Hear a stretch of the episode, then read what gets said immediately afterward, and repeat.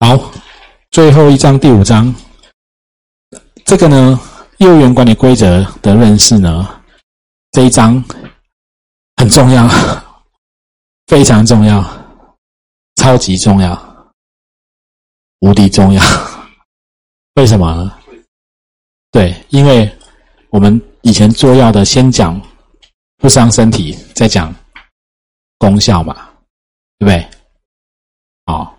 所以要做这个行业，你要知道怎么保护自己，不要受伤，再去追求客户权益。好，待会儿我会花一点时间带你们看业务员管理规则的第十九条，那个都是很常出事的。好，很常出事的。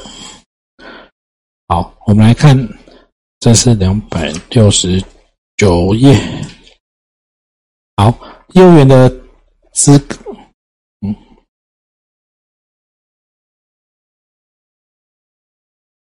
哎，哎，好，两百六十九，然后你们的是两百七十三哈，然后它分了几节哦，资格的取得，然后怎么做登录、教育训练，还有招揽跟相关的法规，最后讲奖惩哦。好，优员呃，现在这几年的趋势哦，包含因为你们现在比较讨厌是最近要考试，我猜应该不会考了，因为业务员管理规则在前几前两天、前几天上礼拜。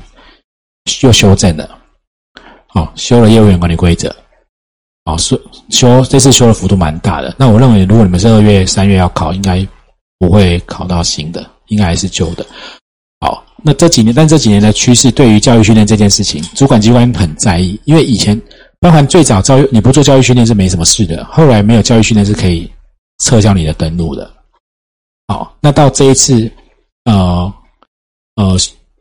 管理规则把很多惩处的太阳拿掉了，因为太多保险公司借故去找业务员的麻烦，所以他动做了很多修正以后，他只留了三个太阳是可以撤销你登录，让你三年不能再做了。其中有一个一样是教育训练，啊，主管机关对教育训练是很重视的，哦，他认为业务员就是没有被好好的教育训练，才会呈现这个状态，啊，这是主那个保险局的态度，好。呃，保险业务员的定义，在八字一条是讲为所属公司从事保险业，就是招揽的人嘛，哈，所属的保险业、保险经纪人、保险代理人公司跟银行招揽。好，那管理规则讲，你要先办登录，不能招揽哦。有时候会有一些保险公司会偷跑，急着让他卖，就登录证都没下来，就叫他去卖，或者有人从 A 公司要跳到 B 公司，好像。去年底就有听说那种啊，因为要停售，来不及登录，就一样让他先卖，然后挂在别人上再去弄业绩，这个以后出事都很麻烦。好，那业务员能做这个招揽行为，那保险法八之一条讲的招揽行为是哪些项目？在法律上没有写，写在业务员管理规则的十五条。好，在如果你们要看课本，是你们帮我翻三百四十七页。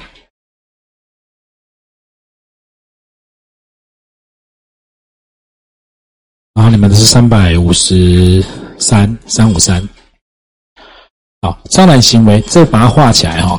来，第十五条讲，那我们带你们看，业务员经授权从事保险招揽的行为，因为我们在业务员管理规则，哎，在保险法是写保险业务员是为那四四个四种公司从事招揽行为嘛？好，那招揽行为在这边讲的是。业务员经授权从事保保险招揽的行为，视为所属该所属公司授权范围内的行为。好，所以保险公司对于这些业务员要严加管理，还要对这个招揽行为所生的损害依法负责。所以很多人都去告保险公司，然后保险公司负完责以后，保险公司再去告业务员，是这样来的。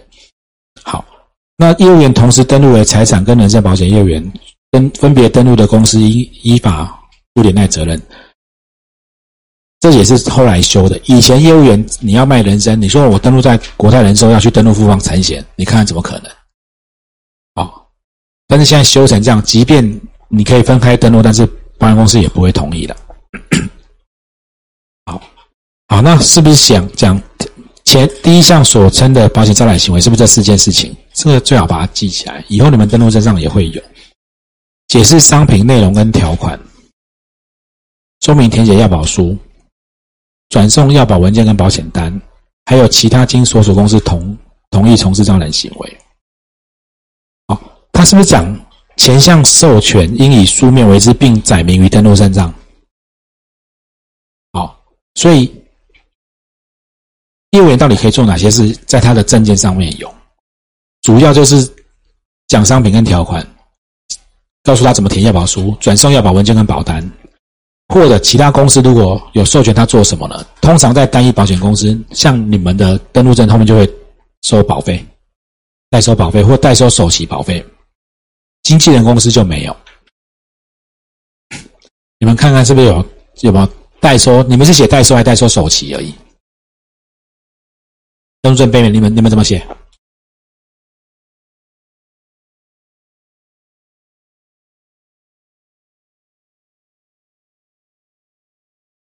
你们没有写可以代收保费，也没有。好，有些单一公司会写。如果你们没有写可以代收保费，那你们能收吗？所以你们你们公司现在完全禁止收了。哎呀，那那那个呢，好，下课再来研究。好，你的有对不对？好，你看好，你的写的是收取相当于第一期保险费，对不对？所以你不能收续期哦。有的公司是写收保费，有的是写收第一期保费，有的是没写，所以没写连保费都不能收。好，然后再来，所以以后公司叫你去收保费，就说不行，我不能收，不然你印在上面给我。嗯那我再问你哦，客户是？啊，没有啊，你看，你看那个呃，没有没有。因为业务业务管理这规则上面讲，全项授权要书面为之，并载明登录证上，所以你登录证上没有就不能做。所以客户跟你说：“哎，我要办理赔。”你就跟他讲说：“不行，你去找客服，去找零八零。”好，所以最近那个那个现在不是有一个公共政策平台吗？有很多业务员在联署办理费，我要收费。那个服务成本超级高的，像其实我是有两三个助理在做服务的，不然我根本服务不来。写文件、寄这些东西，对，可是那些都是就是没有钱拿的，而且纯粹就是就是成本，单纯就是成本。那期期待早期是期待说服务做得好，会不会有人介绍客户嘛？那现在客户根本做不完呢。对，我都我期待你们，你们一开始如果刚要做保险，一开始人家讲一开始做保险。啊，我常会遇到人家说不要做，我不，那我不，我不做认识的，我不要做人情保。我跟你讲，一定都是从认识的开始，但是不是从认，不是不是认识的去卖。我都开玩笑讲说，我现在只做人情保。你没有认识的介绍，而且不够熟的介绍，我根本没有时间理你，我根本没有时间。啊，有时候认识的介绍，这个真的人家拜托才才有办法做。那你这种状况下。我就我没有奢求，因为服务要去得到新的名单嘛，因为我不缺，我根本不缺。可是你服务成本还是很高，但是那个就是变成说，你就是做这个行业，你就当做你固定的管销。那所以现在有一些业务员，因为公司只丢旧客户家服务，他们就跑服务都赚不到钱，他们就要求服务要收费，不然我这边也没有服务，我可不可以不要服务？我不要帮他办理赔啊，这个不是我的保护，又不是我卖的。那业务员离职不就变保单孤了？保险公司会派人去啊，不想接这样子，那我认为服务要记，那这为什么会呈现这个状态呢？就是我说的佣金没有平准化，全全部都放在前面，全部拿光了，后面不服务，公司也没钱发给后面的人。啊，如果都能，你看车险，大家为什么要换来换去一直保？我觉得不好就换另外一个，反正跟谁保，那个人有赚钱就做。哎，财产保险比较像这样。好，那更重要的在下面这一条，你们往下再看，业务员从事前项所称保险招揽的行为。就是你做这四件事情，应该要取得要保人跟被保险人亲自签名的投保文件。你不能帮他签，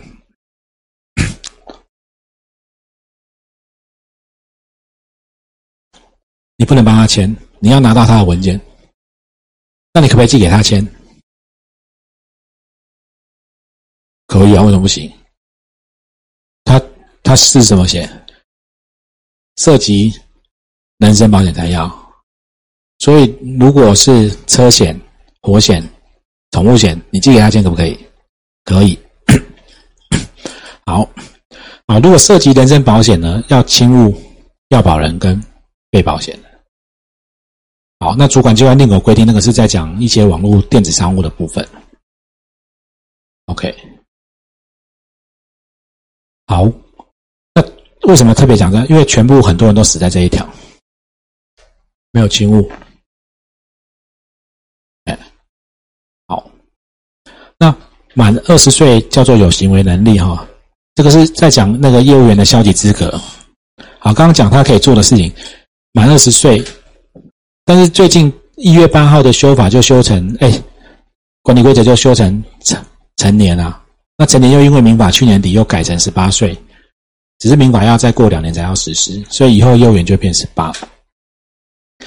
消极资格就是你你不能违反这些哈。再来，如果你因为业务员管理规则十九条哈，待会我会讲一下十九十九条，受停止招揽期限未满或受撤销业务员登录处分。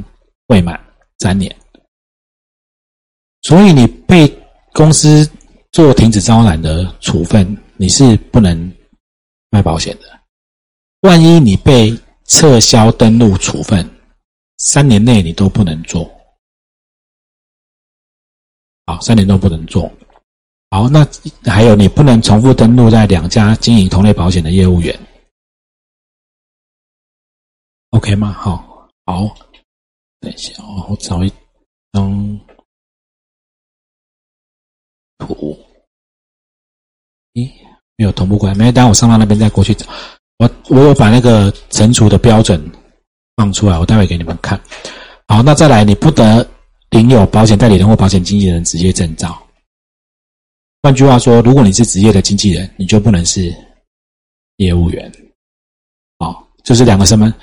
像这种就是经纪人的职业，你有职业证照，所以我就不能做业务员，所以我就不会受业务员管理规则的。我有我有经纪人的管理规则，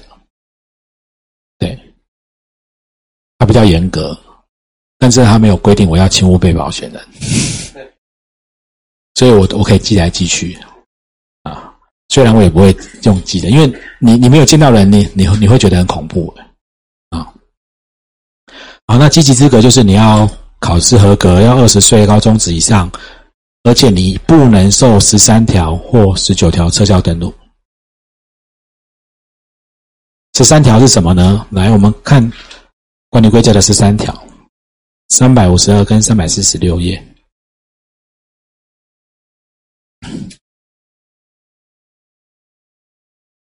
好，是不是不参加教育训练？就撤销有没有？公司叫你来上课，你敢不来，就把你哎，就把你撤销。有公司叫你，好，或者是参加教育训练成绩不合格，一年内再补训也不合格，一同。哎，你看不来教育训练可以撤销，哎，就不上课了吧？所以就会衍生出很多问题哈。好，那再来，来登录的分类，这最常搞混的就在这里。职业跟变更，好，职业有新登录、再登录。什么叫新登录？什么叫再登录？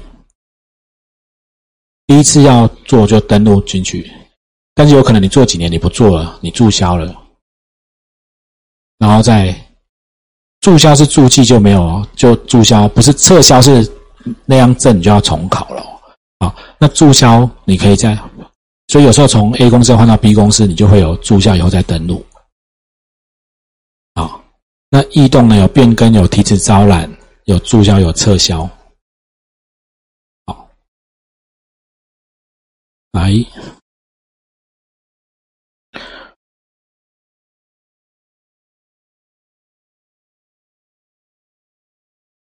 来，我们看那个登录。那个幼儿园管理规则第九条，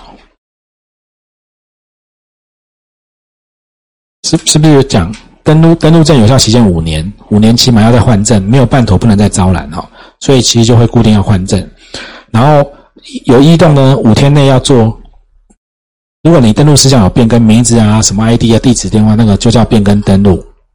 如果受停止招揽，叫做停止招招揽登录。第十条哈，如果有死亡。丧失行为能力，终止合约或者其他不招揽的，就是注销。但是如果是第十三十条、十九条是被撤销，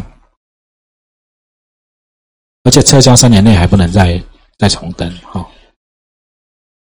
好，那再来，这是会考的，要背的。如果登录了以后呢，第一年要三三十个小时的训练，二到五年要十二小时。所以刚刚是不是有讲十三条说你不参加这个教育训练，他是不是可以撤销登录？教育训练在没有时数，好像在要点里面，不在这里。那个教育训练时数在那个教育训练要点。好，那如果你要做利率变动型年金，要另外上课，那这只要报备查，就公司自己上课、自己考试，然后报工会备查。好，登录五年。好 OK 吗？好，这个管理规则这边是跟你们以后比较有关系的哈。每年要参加教育训练不合格是可以撤销的。等一下我来找一个档案给你们看。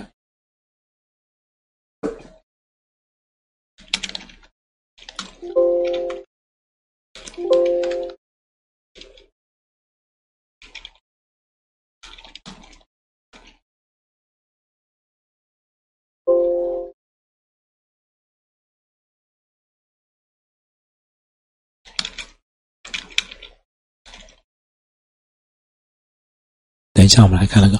好，那教育训练还有一个投资型商品是三年要完成六个小时，法规要两个小时。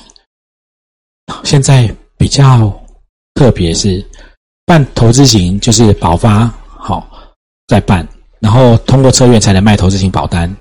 你要卖外币，也要考外币的考试，所以一般会讲说你要做保险。人生一张，财产一张，投资型一张，外币一张，四张正在要考，这是外面考的。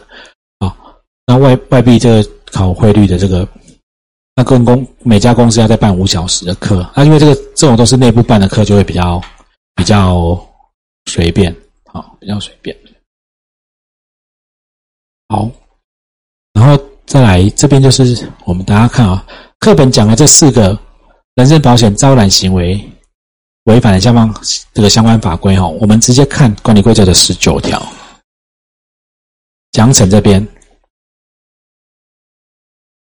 好，业务员有下列的情形，除了有犯罪行为，应移送法办，其行为时之所属公司按情节轻重，以三个月以上或一年以下停止招揽或撤销登录。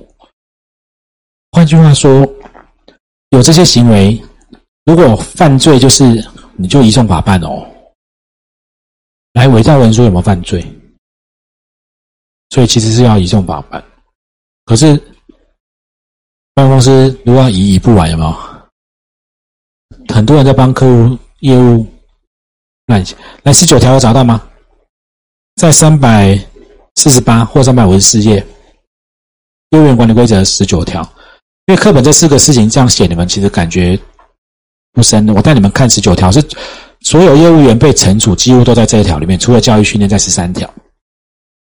好，除了有犯罪行为，依法移送侦办。好，行为时所属公司应应按情节轻重做惩处，有没有？所以惩处的权利在谁身上？而且是行为时的所属公司，你你做这件事情，当时在哪一家公司，就是惩处权利就在他身上。所以你十五年前干了一件蠢事，在那一家公司，你经过十五年后，即便你是有某一家公司的高阶主管，惩处也是原来那家公司。那通常原来的公司，他如果你在别家公司也做得很糟，他也不会找你麻烦，对不对？我，但是我如果你如果跑去我的竞争对手又做得很好，我想要找你麻烦，我就我是可以找你麻烦的。那如果有有犯罪行为，还可以移送法办嘛？对不对？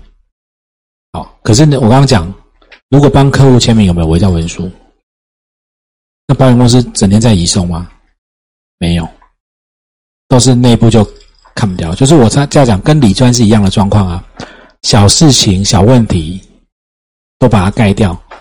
哦，我们讲说在讲风险管理都会讲到那个，你每一次报一件事情出来，都会有很多虚惊事件，大概三百到六百件。李专报这么大条，都已经下面出了很多事情。那保险公司下面这些小事情，如果不重视不处理，有一天爆出来就很大条。或者我讲，我说我前一阵子遇到那个理赔的纠纷，那也是很小的事情。我相信上高层看不到也听不到，等到他有一天他高层知道的时候，一定都是很大的问题才会知道。好，好。那这里上面它列了十八点十八款哦。第一款我会逐项大概，因为我们时间是够的哈。我我讲一些，因为看这个文字你会想说哈，我怎么样会怎么会踩到这个线？因为很多来求助的业务员，他其实都不知道他踩到哪一条线，然后他就说整个公司都这样做啊，我怎么知道？